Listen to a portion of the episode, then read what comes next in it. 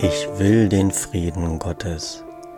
Selten konnte ich den täglichen Leitgedanken so oft abrufen am Tag wie heute. Mir fiel immer wieder ein, wenn ich in der Gedankenwaschmaschine war, dass ich diesen Satz sagen kann und dem Frieden Einlass gewährte. Und ich stellte fest, dass es einen Unterschied gibt, wie man den Satz sagt habe ich ihn früher doch oft einfach nur so gesagt und dann gewartet, was passiert.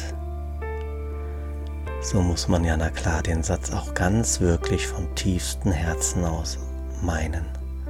Und dann auch den Frieden Gottes wirklich hereinlassen und fühlen. Wie ist es bei dir?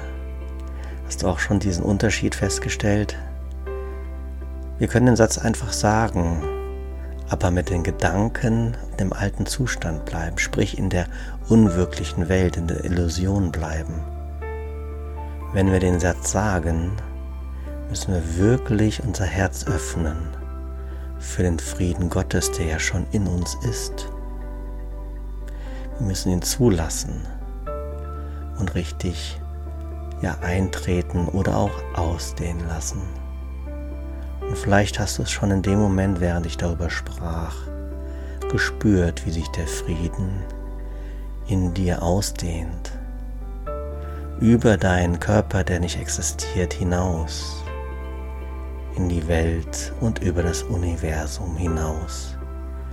Und vielleicht sogar spürst du, wie du dich mit allen anderen Geistern verbindest, weil du ja verbunden bist.